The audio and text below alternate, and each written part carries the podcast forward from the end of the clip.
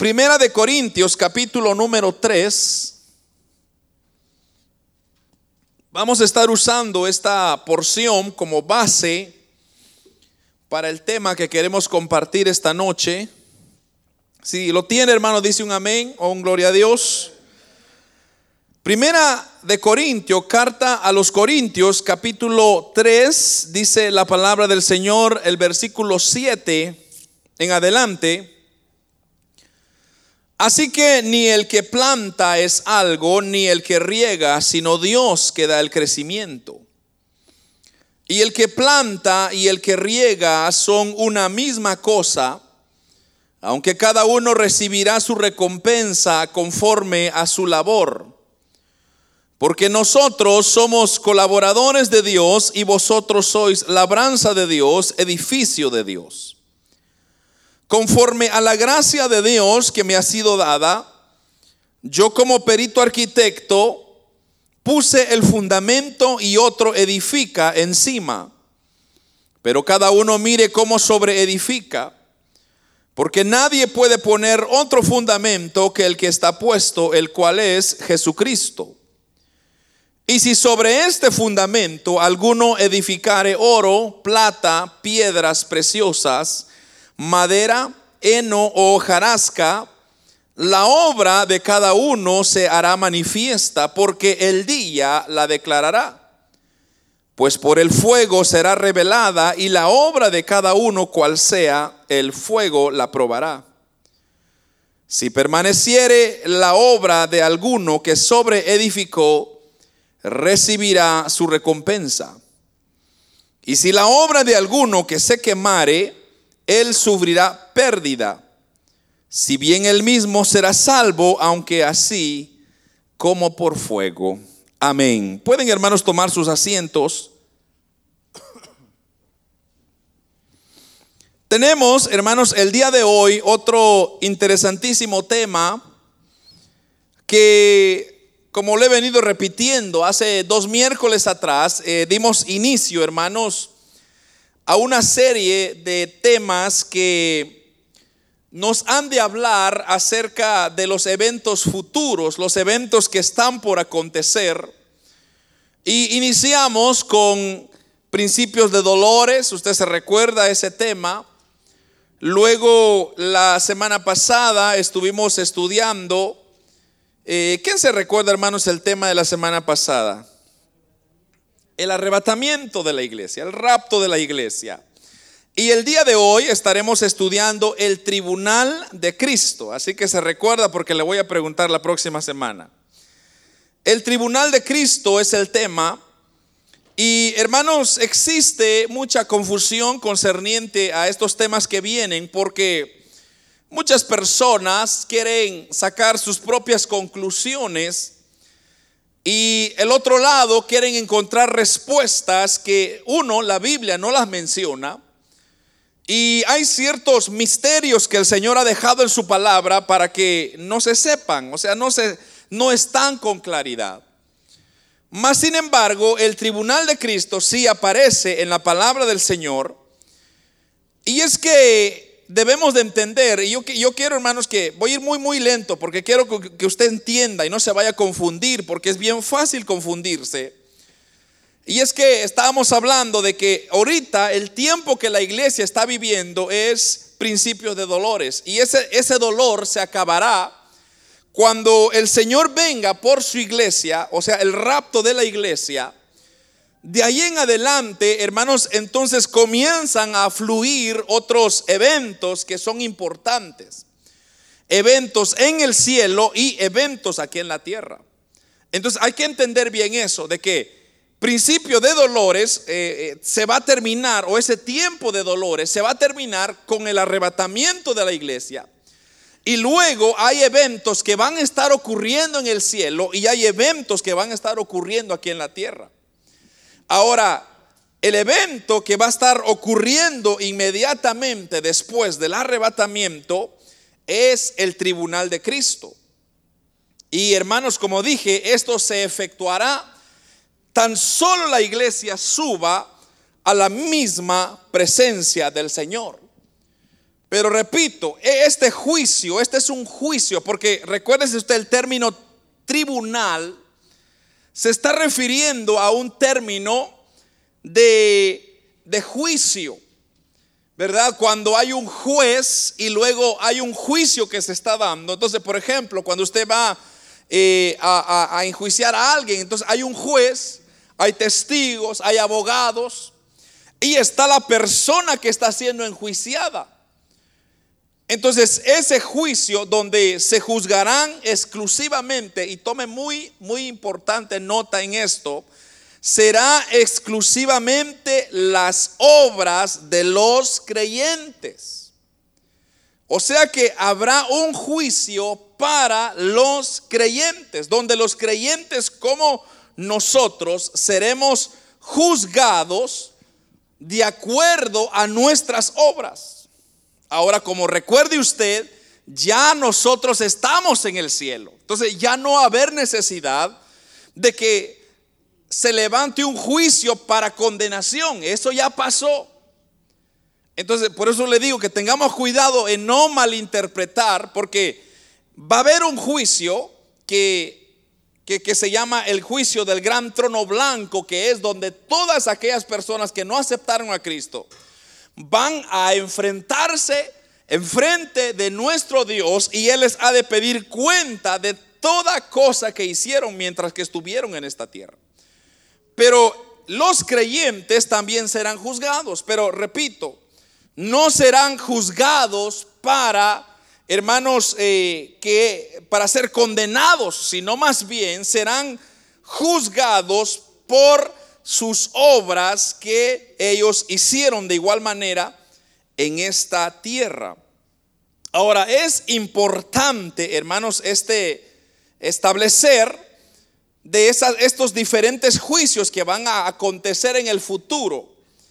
Y es primeramente el juicio de Israel, se llama uno, el juicio a las naciones, el juicio del trono blanco y está el tribunal de Cristo. Entonces, todos estos son juicios que van a acontecer en el futuro. Pero repito, no se preocupe tanto usted por los otros porque los vamos a ir estudiando poco a poco con la ayuda del Señor.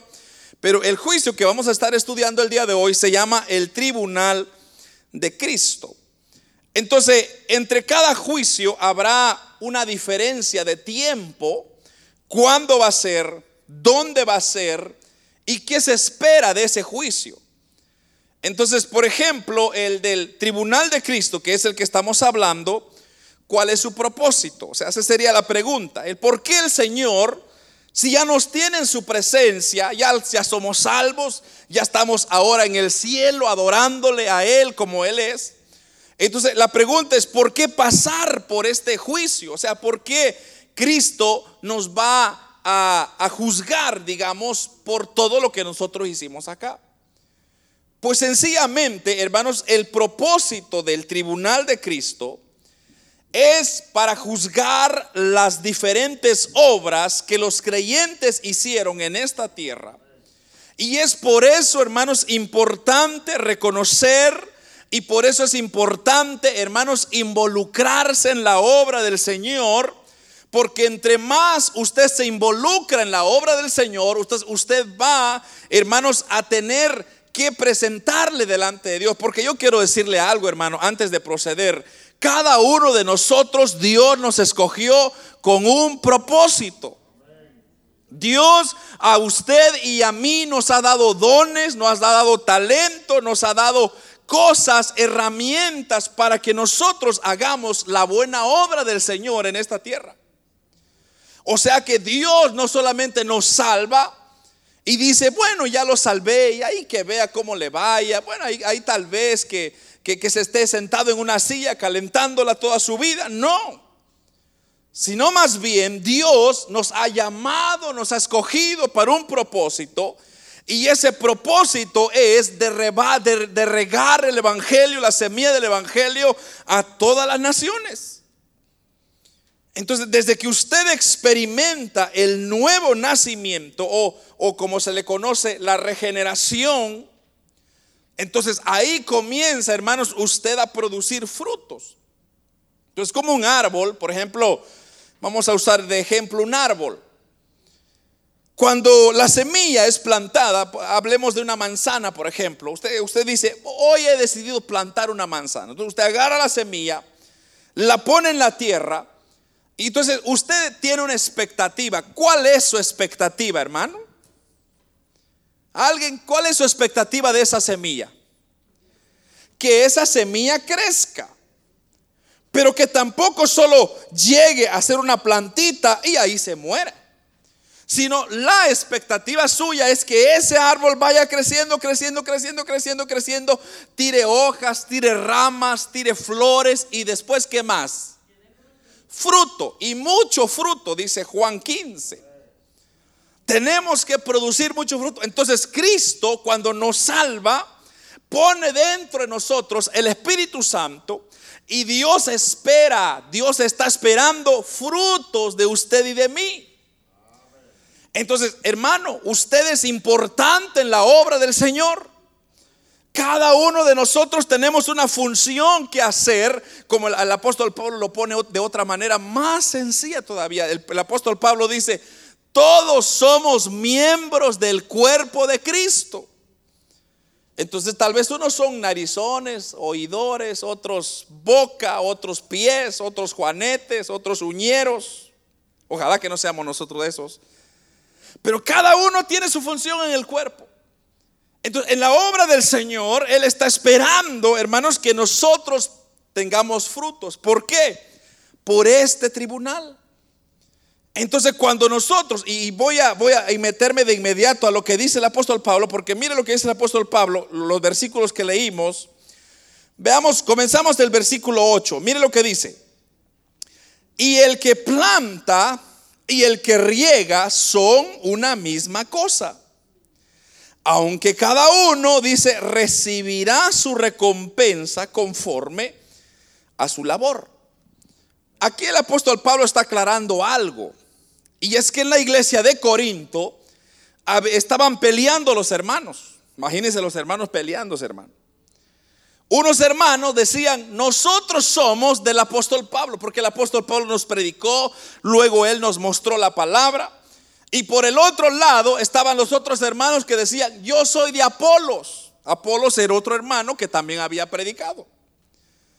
Entonces viene el apóstol Pablo y dice, es que no se trata de que sea el apóstol Pablo o Apolos o quien sea, porque ahí dice él, no se trata del que planta o del que riega no se trata, dice que cada uno recibirá su recompensa. Regresemos, hermanos, a esa ilustración de la semilla de manzana. La persona que sembró esa semilla, ese hizo su parte, o sea, ese ya hizo su trabajo. Pero ahora tiene que venir otra persona que el que le tiene que dar agua. Luego viene otra persona que el que le tiene que quitar el monte que está alrededor para que no ahogue la planta. Luego está otra persona que viene, hermanos, a, cortar las ramitas malas, las, cosas que van a estorbar el crecimiento. Y luego viene otro que le va a echar el abono para que crezca eh, sanamente. Y luego cuando ya está grande, alguien más tiene que eh, cortarle la fruta. O sea, me está entendiendo, ¿verdad, hermano? Pero todos estos que participaron de ese crecimiento de ese árbol, tienen una recompensa. Eso es exactamente lo que se trata del tribunal de Cristo. Cada cosa que usted hace por la obra del Señor, usted tendrá su recompensa. Amén. Entonces, ¿cuál es el propósito del tribunal de Cristo? Es juzgar a, a, los hermanos de la iglesia, o sea, todos los cristianos, todos los creyentes que ya están en el cielo, es juzgar cuánto contribuyeron en la obra del Señor. Por eso, hermanos, yo le motivo a usted, no se quede usted con los brazos cruzados en la obra, sino haga algo, sea parte de lo que Dios quiere hacer en este lugar. Más nosotros que estamos comenzando acá, hay mucha necesidad de hacer la obra del Señor. Necesitamos anfitriones, necesitamos líderes, necesitamos ayudas, necesitamos en un futuro muy cercano, necesitamos ya servidores, necesitamos hermanos adoradores, necesitamos hombres que prediquen, supervisores, líderes. Entonces, cada uno va a tener su recompensa de su trabajo en este tribunal de Cristo. Ahora, la pregunta es, ¿cuándo va a suceder esto? Entonces ya le dije, tiempo de dolores, arrebatamiento de la iglesia y cuando nosotros subamos inmediatamente, comienza el Señor a hacer este evento que se llama el tribunal de Cristo. Y mire, si quiere, aquí está la prueba en Apocalipsis capítulo 22, versículo 12 está la respuesta a esa pregunta. Apocalipsis capítulo 22, versículo 12, mire lo que dice. He aquí, yo vengo pronto y mi galardón conmigo. ¿Qué más dice? Para recompensar a cada uno según sea su obra. ¿Qué está diciendo ahí? Que Él va a recompensar a cada uno que ha hecho algo por la obra del Señor. Ahora, Él está diciendo, he aquí yo vengo pronto. Él va a venir en el rapto de la iglesia a escoger a su pueblo, lo va a llevar y luego va a recompensar. Ahora, ¿dónde va a ocurrir esto? Obviamente va a ser en el tercer cielo, allá con el Señor, en las nubes.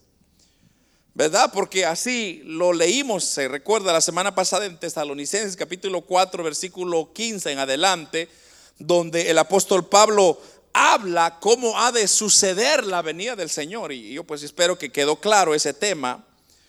Pero otra pregunta que surge y es que, ¿quién será el encargado de este juicio? ¿Quién estará juzgando? Y la respuesta lo encontramos en segunda de Corintios Vamos a estar leyendo Biblia hoy, hermano, así que no lo vaya a cerrar. Segunda de Corintios, capítulo 5.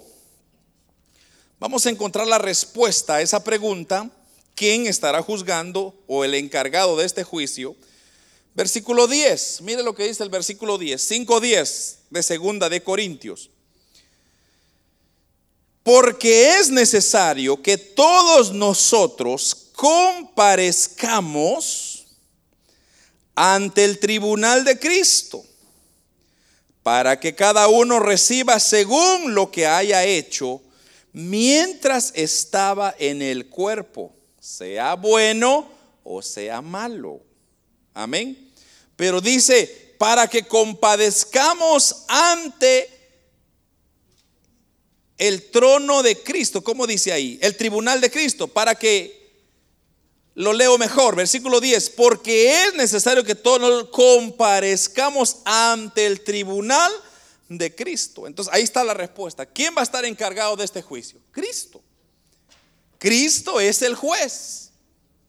Y esto es lo maravilloso de todo, hermanos, que Cristo es el juez y Cristo es justicia, es recto. Él no se va a equivocar. Y aquí, hermanos, hay algo importante que decir, porque aquí no se trata de aparentar, de impresionar, ¿verdad? Hoy aquí en la tierra, hermano, los jueces se venden. Hoy aquí en la tierra los abogados le dicen, mira, te voy a dar unos cuantos millones, pero cambia tu decisión. Y ellos se venden por el dinero. Pero aquí estará Cristo. Y nadie podrá sobornarlo, ni decirle, ni agregarle, ni quitarle. Él sabrá recompensarle tal como usted se lo merece. Así que en aquel entonces no va a salir usted huyendo de la presencia de Cristo. Es que se equivocó el Cristo, es que no miró todo mi esfuerzo. Claro que sí. Él vio todo. Entonces aquí es exactamente donde las obras serán, hermanos, juzgadas. Y esto es muy importante porque todo lo que nosotros hacemos por la obra, ya sea agarrar una una, escoba para barrer, ya sea un privilegio, ya sea predicar, ya sea darle la bienvenida a las personas, ya sea recoger las ofrendas, ya sea darle mantenimiento a la iglesia, lo que, lo que usted quiera hacer. Cada uno de esos detalles son cosas que Dios está guardando para este juicio. Pero repito, no se va tratar de que Cristo le diga, ah, viste, te dije, es que yo te abrí tantas veces y no lo hiciste. No, no se trata de eso. O sea, Dios no nos va a juzgar como, le repito, como para burlarse de nosotros. No, sino que el Señor se va a sentar y va a decir, bueno, hijo mío, aquí tengo la lista de todo lo que tú hiciste por mi causa mientras que tú estuviste en la tierra. Ahora, como tú hiciste todo esto, entonces aquí está tu recompensa. Y ya vemos, vamos a ver más adelante qué son esas recompensas que nos van a dar el Señor. Y algo que a mí me encanta es que el apóstol Pablo, aquí en estos versículos que leímos, bueno, en, los versículos de inicios de 1 Corintios, ahí nos da él la clave para que tengamos nosotros éxito frente a este juicio. Entonces, mire, ¿cuáles serán los criterios del juicio del tribunal de Cristo? Es, la respuesta está en los versículos que leímos, del 8 al 15 de Primera de Corintios. Entonces, vamos a ir uno por uno para que usted vea cuáles son esos criterios. Entonces, lo primero que vemos es el versículo 8 y versículo 9, que ya lo leímos, pero lo voy a leer otra vez. Y el que planta y el que riega son una misma cosa aunque cada uno recibirá su recompensa conforme a su labor. Porque nosotros somos, dice el apóstol Pablo, colaboradores de Dios. Y vosotros sois labranza de Dios, edificio de Dios. Entonces, la, la palabra clave, si usted quiere ahí subrayar o escribir, es el que planta y el que riega. Esa es la clave de esos dos versículos. O sea que ahí está hablando de los cinco ministerios que hay. ¿Cuáles son los cinco ministerios que hay, hermanos, en la obra del Señor? ¿Alguien se recuerda? ¿Se recuerda? Ya lo estudiamos. Apóstol, profeta, evangelista, pastor y maestro. Cinco ministerios. Entonces, el que planta y el que riega se está refiriendo a esos cinco ministerios. Entonces, es decir, que cada ministro dará cuenta de su función en la obra, no solamente de su vida espiritual. O sea, lo que, en otras palabras se lo voy a poner así. Yo voy a tener que darle cuenta al Señor por cada uno de ustedes. Y encima de eso voy a tener que dar cuenta de las cosas mías, personales. Entonces, es importante tomar muy en serio la obra del Señor. Por eso a mí me da tristeza aquellas personas que están jugando con la obra del Señor. ¿Qué van a decir en aquel entonces? ¿Cómo van a reaccionar cuando Dios diga, mira, yo vi tu intención con la cual estabas haciendo la obra? Por eso, hermanos, la obra del Señor hay que ser delicado, hay que ser cuidadoso. No, no, no, no. La, obra del Señor no se trata de pisotearla y hacer lo que yo quiera, lo que yo sienta, lo que yo... No. Se trata de hacer la voluntad de mi Dios porque Él me va a pedir cuentas a mí. Y mire, le, voy a dar unos versículos muy interesantes que quiero que se lo, se lo guarde. Hebreos capítulo 13, versículo 17 Mire lo que dice Hebreos capítulo 13, versículo. Me encanta este versículo, hermano. Yo, yo le digo, grábeselo en su corazón. Porque dice, Hebreos capítulo 13, versículo 17, obedeced a vuestros pastores y sujetaos a ellos porque ellos velan por vuestras almas como quienes han de dar cuenta para que lo hagan con alegría y no quejándose, porque esto no os es provechoso. ¿Quedó claro ese versículo, verdad, hermano? Obedezcan a sus pastores y sujétense a ellos, porque nosotros vamos a dar cuenta de ustedes. Entonces el Señor, un ejemplo, ¿no? El Señor me va a decir, bueno, eh, quiero el reporte completo del hermano Noé González. Entonces yo voy a decir, bueno, el hermano Noé González, ay Señor, ¿qué te podría decir del hermano? Un gran hermano, un gran siervo del Señor. Él era líder, él era aquí, me ayudaba a limpiar la iglesia. Y yo voy a comenzar a decir, pero ¿qué tal si el hermano es lo opuesto? ¿Qué voy a tener que decir yo? La verdad. El hermano no es Señor, ni me lo preguntes. Un ejemplo, hermano, no lo vayan a tomar así a, pecho. Solo es un ejemplo que le estoy usando, pero eh, yo podría decirle, ay, el hermano siempre llega tarde, no le importa la obra, ay, Señor, no, hombre. Así me va a tocar quedar, porque yo no puedo mentir, el Señor mismo sabe la verdad. Entonces yo voy a tener que decir la verdad. Entonces usted tiene que asegurarse, como dice Hebreos acá, compórtese, sujétese, obedezca a su pastor. Pero asegúrese, hermano, que también el pastor a quien usted está sirviendo tenga la doctrina, la sana doctrina del Evangelio, esté predicando el Evangelio de acuerdo, porque si no, ese pastor ni siquiera va a aparecer a representarlo usted allá en el cielo. Entonces, eso es importante también. ¿Verdad? Va a decir, ¿y dónde está mi pastor? No lo veo.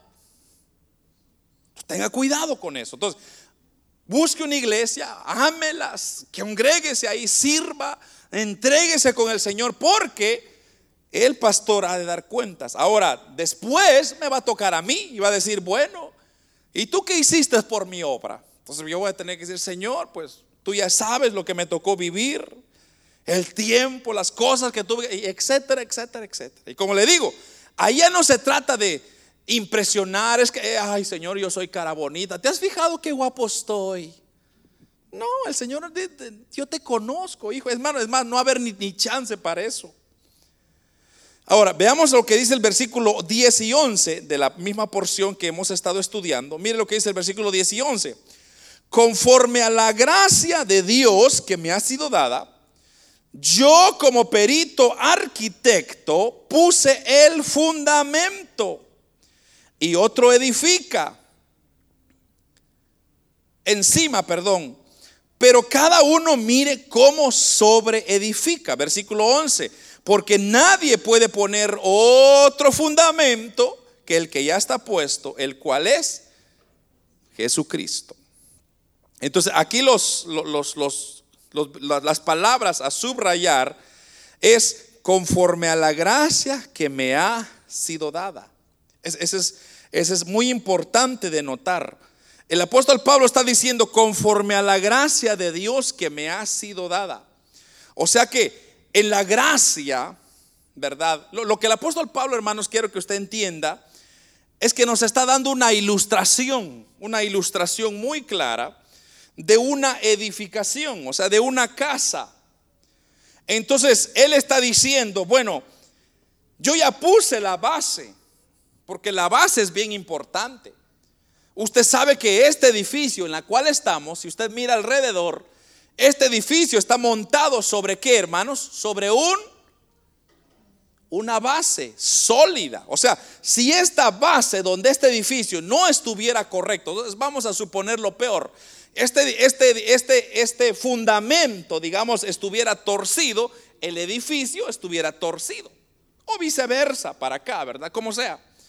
Entonces, el, el arquitecto de este edificio que creó esta idea, lo primero que él se aseguró es que este, esta base, este fundamento estuviera sólido. Para que si hubiera un temblor, este, este no se craquea, no se, no se rompa.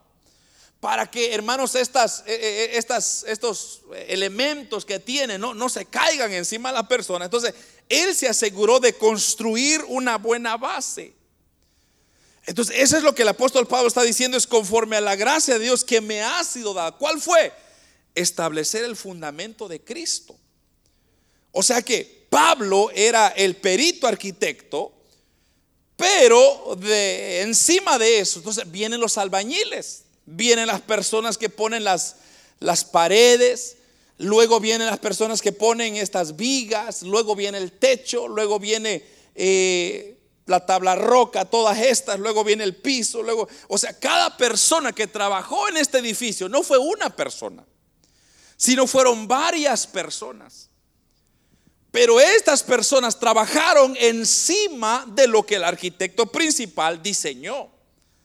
Entonces el apóstol Pablo es el perito arquitecto del Evangelio. Y nosotros ahora estamos, hermanos, fundamentando la iglesia en eso. Pero ese fundamento, por eso le digo, hermano, cuando usted busque una iglesia, asegúrese que el fundamento de, ese, de esa iglesia sea Jesucristo. No vaya a ser otra persona, no vayan a poner la vista sobre el pastor, porque el pastor va a fallar. El fallor, el pastor, hermanos, a veces se, desanima y deja todo tirado. No ponga usted su mirada en el, en el pastor, ni en los ayudas, ni en los hermanos. Ponga su mirada en Cristo, aquel que nunca falla jamás, sino que siempre nos sostendrá con la mano, hermanos, poderosa de Él. Pero usted comience a asegurarse de comenzar a poner, hermanos, el resto del edificio. O sea, usted tiene que construir en ese edificio. No se puede quedar con los brazos cruzados. Entonces, repito, todos tenemos una responsabilidad. Tanto padres, tanto hijos, como servidores, como habilidades, como talentos, como dones.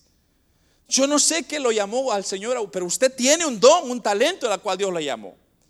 Entonces asegúrese de ponerlo. Porque imagínese usted, otra vez regresando a este edificio, imagínese usted que la persona que tiene el don y el talento de poner el techo decidió rebelarse, digamos. Reveló, decidió decir, no, yo no pongo el techo y qué. Entonces, ¿qué estuviéramos? No tuviéramos un techo. Estuviéramos expuestos. Entonces, así sucede cuando usted no hace su función en la obra del Señor. Entonces, si Dios le ha dado algo, por ejemplo, vamos a decir cantar, el don de cantar. Entonces, si usted no ejecuta ese don, entonces eh, no hay techo. ¿Sí me está entendiendo, verdad, hermano? No hay techo o no hay pared.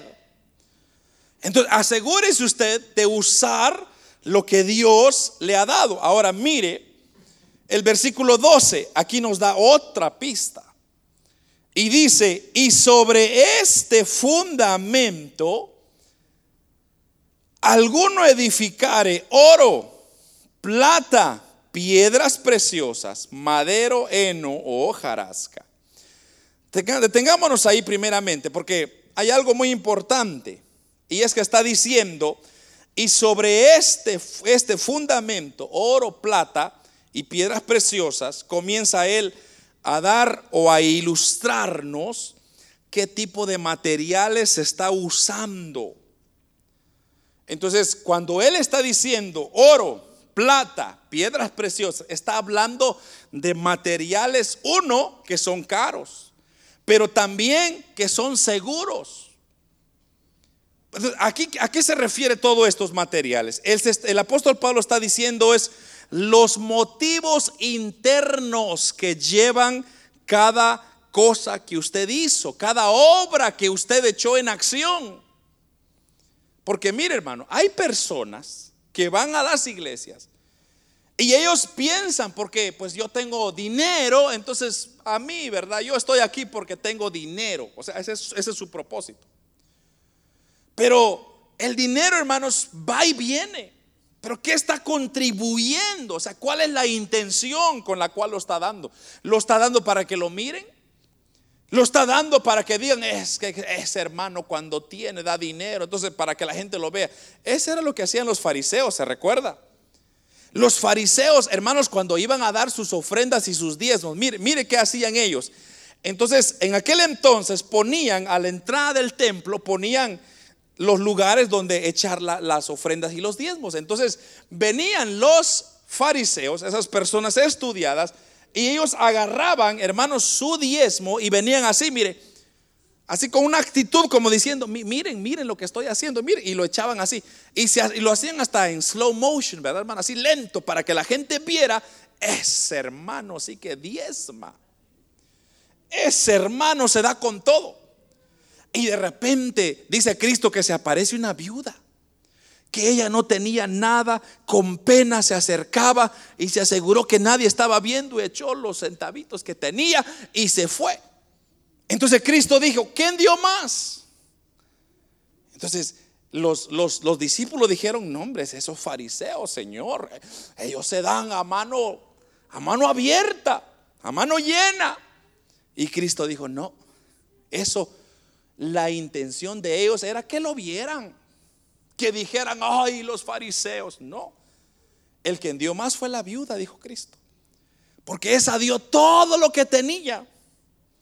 En cambio, estos hombres solo lo hicieron con malas intenciones. Eso es lo que Dios va a estar juzgando. Entonces, el apóstol Pablo está dando un consejo. Y está diciendo, si usted va a hacer algo por la obra del Señor, asegúrese que sea oro, plata y piedras preciosas. Porque luego dice en el versículo 15, mire el versículo 15, o perdón, versículo 12, Sí, la última parte, perdón, del versículo 12 dice, piedras preciosas, madera, heno y hojarasca. Entonces, esos tres elementos, recuérdese, oro, plata y piedras preciosas es una categoría. Y todos esos elementos, usted los echa a prueba, son auténticos. El oro auténtico, hermanos, usted lo echa a quemar en el fuego y ese permanece. Igual la plata.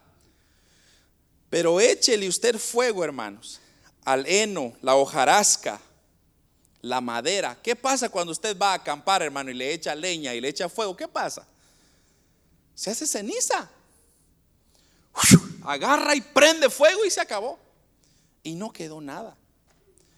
Entonces, la obra de cada uno será probada, dice el versículo 13 y el versículo 14. Y la obra de cada uno será probada. El fuego dará, o sea, su resultado. Lo que está diciendo es que Dios no medirá la cantidad, sino la motivación. ¿Verdad? Alguien pudiera decir aquí, hermano, por ejemplo, un ejemplo, ¿no? Por alguien pudiera decir, hermano, yo voy a venir a limpiar la iglesia y lo voy a hacer toda la iglesia. Bueno, dice uno, va, entonces comienza la, y comienza, eh, pero con qué actitud, ¿verdad? Miren, yo estoy limpiando la iglesia. Vean pues, ¿va? Están viendo, ¿no? Entonces el Señor va a decir, eso no sirve, eso es hojarasca, eso es madera.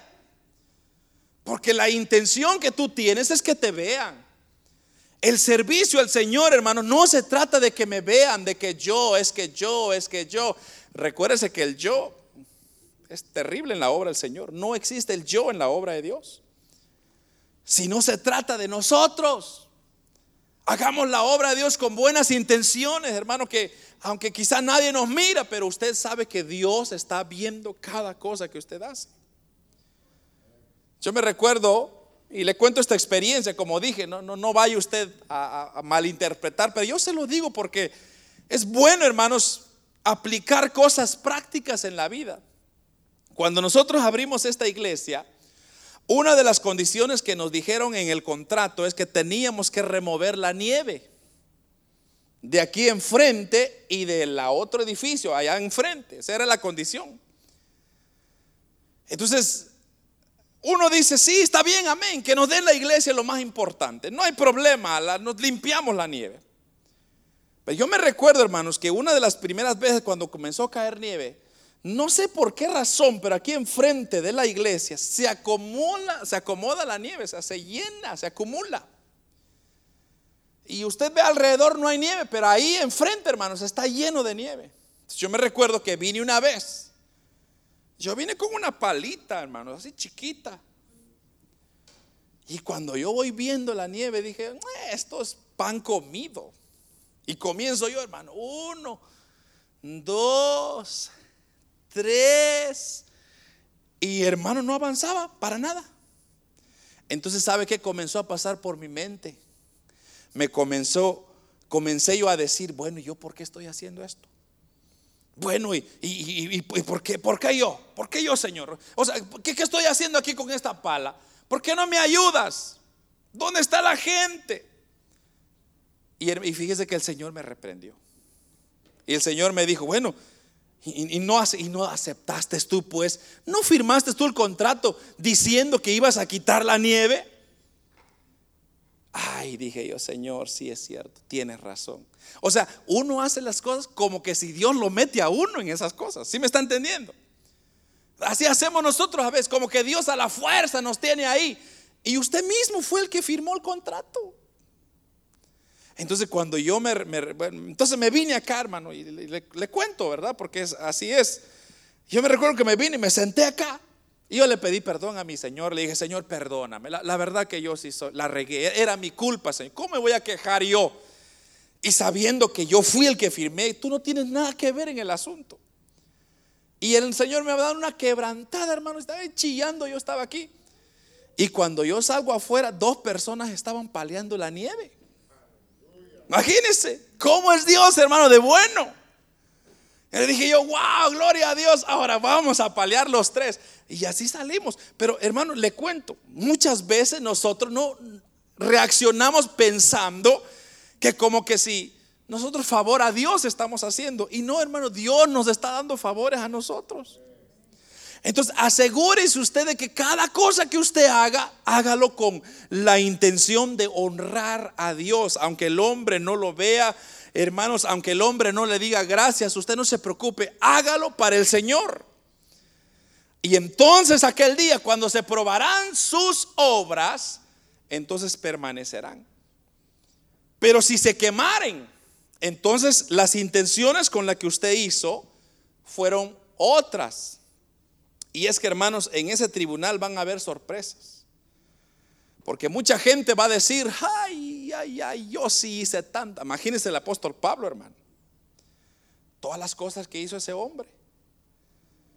Y ese hombre, yo así me imagino mis locuras. Yo digo, ese apóstol Pablo, yo creo que le voy a tener que echar la mano porque ese hombre le van a dar tantos premios porque ¿qué no hizo para la obra del Señor? Y usted, hermano, ahí con una, palmita tal vez, no sé qué, qué, coleccionó usted, pero ahí va usted.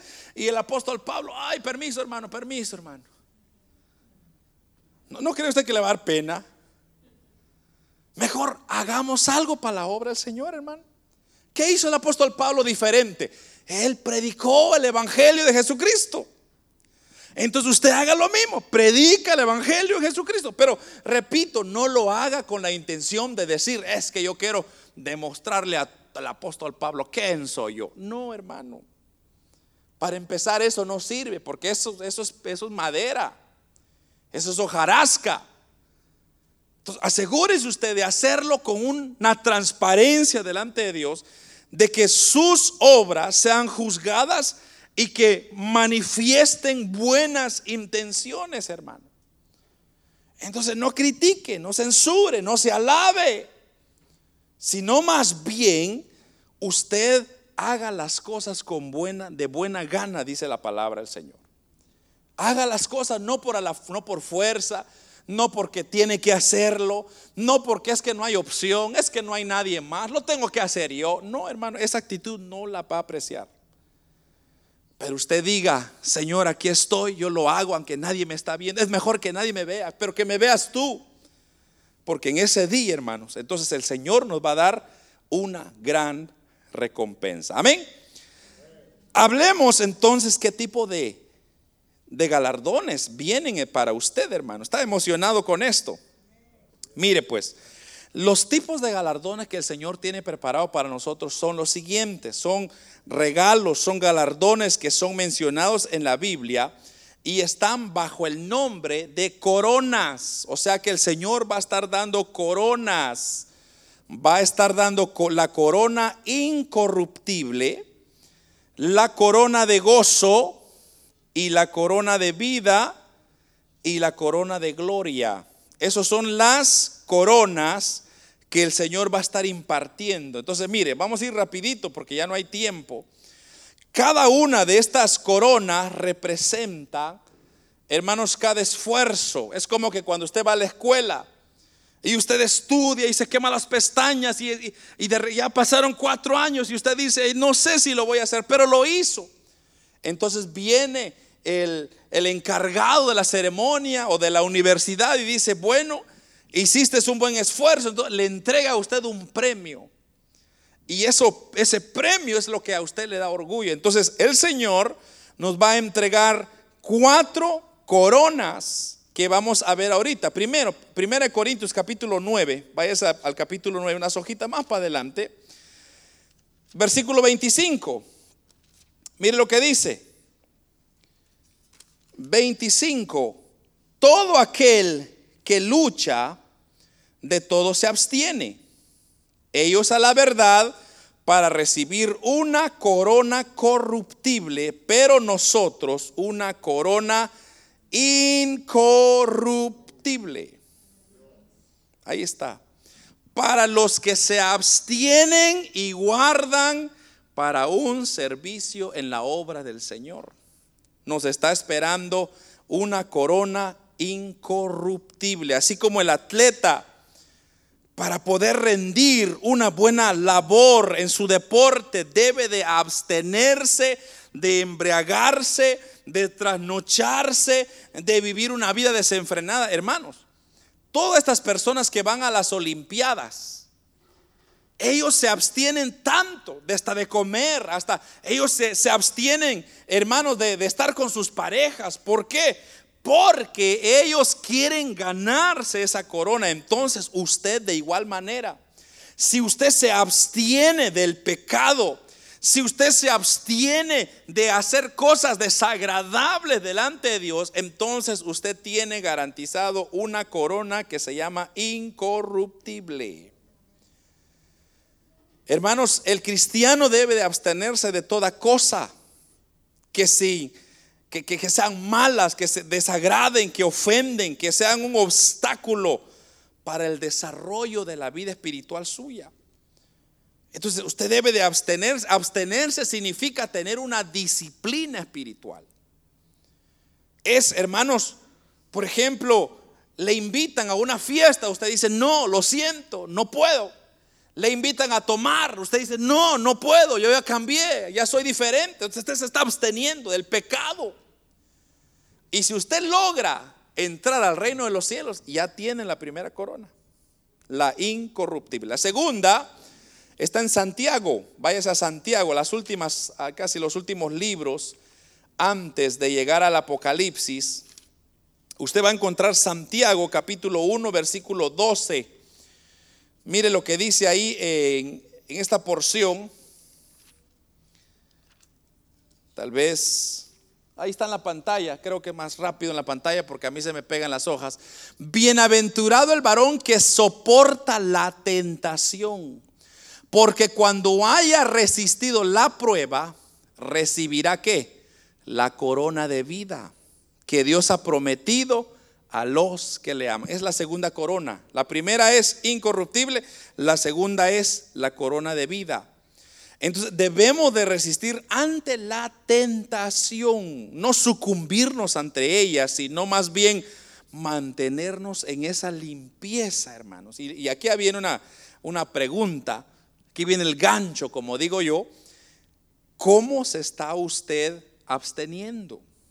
¿Está usted resistiendo? Porque hermanos, esta corona es dada a los que vencen las pruebas. Mire, le voy a dar otra cita. Apocalipsis capítulo 2, versículo 10, si no me equivoco. 2.10 de Apocalipsis. Mire lo que dice. No temas en nada lo que vas a, a padecer. Dice, he aquí el diablo echará a algunos de vosotros en la cárcel para que seáis probados y tendréis tribulación por, por diez días. Sé fiel hasta la muerte y yo te daré que la corona de vida. Pero ahí está. Está diciendo de que el diablo va, hermanos, procurar, dice ahí, echar a alguno de vosotros en la cárcel, pero para que seáis probados, pero, pero no se preocupen, dice. Manténganse firmes, venzan y entonces ustedes van a poder recibir esta corona de vida. Hay dos maneras que Satanás intentará o hará para apartarnos de esta corona. ¿Cuáles? Tentaciones y pruebas. Y eso lo va a ver usted en su vida diaria todos los días. Satanás va a tentarlo y va a ponerle pruebas. Porque usted sabe que en las pruebas a veces usted duda de que si Dios está con usted. Ese es Satanás, queriendo quitarle la corona que ya usted la, va a tener, hermano. Entonces, no, hermanos, procuremos entregar a Satanás nuestra corona de vida, sino más bien soportemos esos ataques. Manténgase firme y su recompensa será la corona de vida. O sea, no entendamos nosotros, hermano. Yo quiero aclarar esto porque muchas personas piensan que la corona de vida es igual a vida eterna. Y es, es otra cosa. O sea, vida eterna ya la tenemos. Cristo la ganó en la cruz del Calvario, ¿se recuerda? O sea, usted y yo vamos, tenemos vida eterna por el sacrificio de Cristo. Eso ya lo tenemos. Pero la corona de vida es un regalo extra, es un regalo adicional, es una corona que el Señor estará entregando que se gana por mantenernos limpios, por vencer las tentaciones y vencer las pruebas. La corona de justicia, ya me avanzó el tiempo, hermano, le voy a robar unos cinco minutos más. La corona de justicia, segunda Timoteo, capítulo 4, versículo 8, es la, la corona de justicia. Segunda Timoteo 4, 8 dice, por lo demás, me está guardada la corona de justicia, la cual me dará el Señor juez justo en aquel día, y no solo a mí, sino que a todos los que aman su venida. Esta está fácil, ¿verdad, hermanos? ¿Cuántos aman la venida del Señor? Usted ya tiene esta corona de justicia. La corona de justicia es para aquellas personas que permanecen en una vida de expectativa por la venida del Señor es para aquellos que su afán no son las cosas terrenales, sino que para ellos lo más importante es trabajar para el reino de los cielos. Para los que se deleitan en la venida de Cristo, y hermanos, cuánto la iglesia no anhela la venida de Cristo. Entonces, esta corona ya se nos está, esta corona se nos va a entregar. ¿Cuántas coronas lleva usted, hermanos? Aleluya. Para, que, para darle una, una ayudadita ahí. La corona de gloria, primera de Pedro 5.4. Esta es la otra corona, que es la corona de gloria, con la cual ya voy a ir terminando. Primera de Pedro capítulo 5, versículo 4 dice, y cuando aparezca el príncipe de los pastores, vosotros recibiréis la corona incorruptible de gloria. Así es, hermanos, así como hay una responsabilidad para el ministro, Dios alienta de igual manera a la iglesia que habrá un galardón más. Y es el hacer las cosas de acuerdo a la voluntad de Dios. Por eso le digo yo muchas veces, no haga su justicia, haga la justicia de Dios. Porque usted se equivoca, hermano. Usted bien fácil puede equivocarse porque usted solo y yo vemos lo que está enfrente. Por eso no juzgue a las personas por sus condiciones. Usted déjelos ahí que Dios los juzgue. Entonces debemos, como los pastores, por ejemplo, hacer una labor que demuestre un buen trabajo, hacer las cosas como debería. Cada ministro que tiene un, privilegio, un título de pastor, su responsabilidad es demostrar una labor eficiente, demostrar un buen trabajo, hermano. Así como cuando usted va a trabajar todos los días, usted se asegura de que su patrón esté satisfecho con su trabajo. Así debe ser el pastor o los pastores, igual los miembros de la iglesia, deben de asegurarse de cumplir su privilegio como tal para agradando a Dios. No hacerlo como dije, ay, otro miércoles más, ay, otro domingo más, ay, otra vez me pusieron a cantar. Ese es su don. Sírvale al Señor, apasionese por el Señor y diga, Señor, gracias porque me diste la vida, porque me guardaste entre semana. Así aquí está mi alabanza. Eso es lo agradable delante de Dios. No para que nos vean, no para que nos chuleen, como dicen por ahí. No, hermano. Usted y yo estamos aquí para hacer obras que agradan, que honren, que glorifiquen al Señor. Por eso dice el versículo 14 del, de 1 Corintios, la porción que leímos, si permaneciere la obra de alguno que sobre edificó, mire, recibirá recompensa. Pero si la obra de alguno se, que, se quemare, entonces él sufrirá pérdida. Aquí viene una, un punto bien importante. ¿Cuál es nuestra responsabilidad? Eso lo da el eh, San Juan, o Juan, perdón, segunda de Juan, carta de segunda de Juan, versículo 8. Solo hay un capítulo en este, en este libro. Segundo de Juan, versículo 8, eso está casi llegando al Apocalipsis por ahí, dice, mirad por vosotros mismos para que no perdáis el fruto de vuestro trabajo, sino que recibáis el galardón completo. Ese es el consejo más práctico que yo le puedo decir y que cualquier otro le puede decir. Mirad por vosotros mismos para que no perdáis el fruto de vuestro trabajo, sino que recibáis el galardón completo. Porque ahí, hermano, cuando usted se enfrentará en el tribunal de Cristo, estará usted solo. Y ahí no, ay, es que mi esposa no me dejó, ay, es que mis hijos, no, no, no, no, no, es usted. Entonces el Señor va a decir, aquí está todas tus obras, lo vamos a probar ahorita, vamos a meterlo al fuego. Y todas las cosas que usted hizo bien van a permanecer. Entonces dice, bueno, aquí está tu corona, aquí está tu corona. Y usted va a llegar con un montón de coronas porque no va a poder. Pero los que no hicieron nada, no, pues, entonces, gracias Señor, intenté. Ya son salvos. Pero hermanos, hay que hacer, hay que luchar para que por lo menos logremos unas cuantas de estas coronas. Amén. La vida eterna no se pierde, hermanos. No hay motivo, ni duda, ni méritos, sino lo de Cristo. Cristo ya pagó todo. O sea, usted no, no se preocupe, usted ya va a estar en el cielo. Por eso le digo, esto no se trata de que como usted no tiene, no tiene, o sea, no logró ni una, ni una corona, por ejemplo, usted va a ir al infierno. No, eso, eso no, no puede ser. Usted ya está en el cielo ahora ya solamente usted recibirá galardón. Y una cosa más eh, que quiero agregar, que mucha gente dice, ¿cómo podrá Dios juzgar o, Cristo juzgar a tanta gente, cristianos desde antaño, por ejemplo, de Abraham? ¿Cómo van a juzgar las obras de Abraham? Tiene paciencia el Señor, no se va a aburrir el Señor. Hermanos, si nuestro Dios está viviendo el pasado, el presente y el futuro. Y Él puede juzgarnos a todos en un instante. Pero de todas formas tiene siete años para hacerlo. Porque mientras que vamos a estar en el tribunal de Cristo arriba, aquí abajo ya comenzó la gran tribulación. Siete años, recuérdese. Entonces después de los siete años, Cristo viene con su iglesia a reinar y a establecer su reino milenial. Y ahí vamos a estar nosotros. Pero entonces, ¿cómo lo va a lograr el Señor? Usted no se preocupe por eso, hermano. Duerma tranquilo, tómese el café tranquilo. Eh, usted no se ¿cómo lo va a hacer Dios? Pues Él sabrá, Él es soberano, hermanos, Él es Dios. ¿Acaso no con la boca de su, las palabras de su boca hizo todo lo que existe?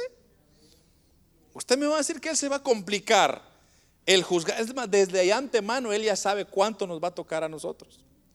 Entonces, ocúpese usted de hacer las cosas no como para que lo vean, no para que lo exalten, no para que es que es hermano, es que ese diácono, es que ese líder. No, no, no. Usted hágalo para el Señor.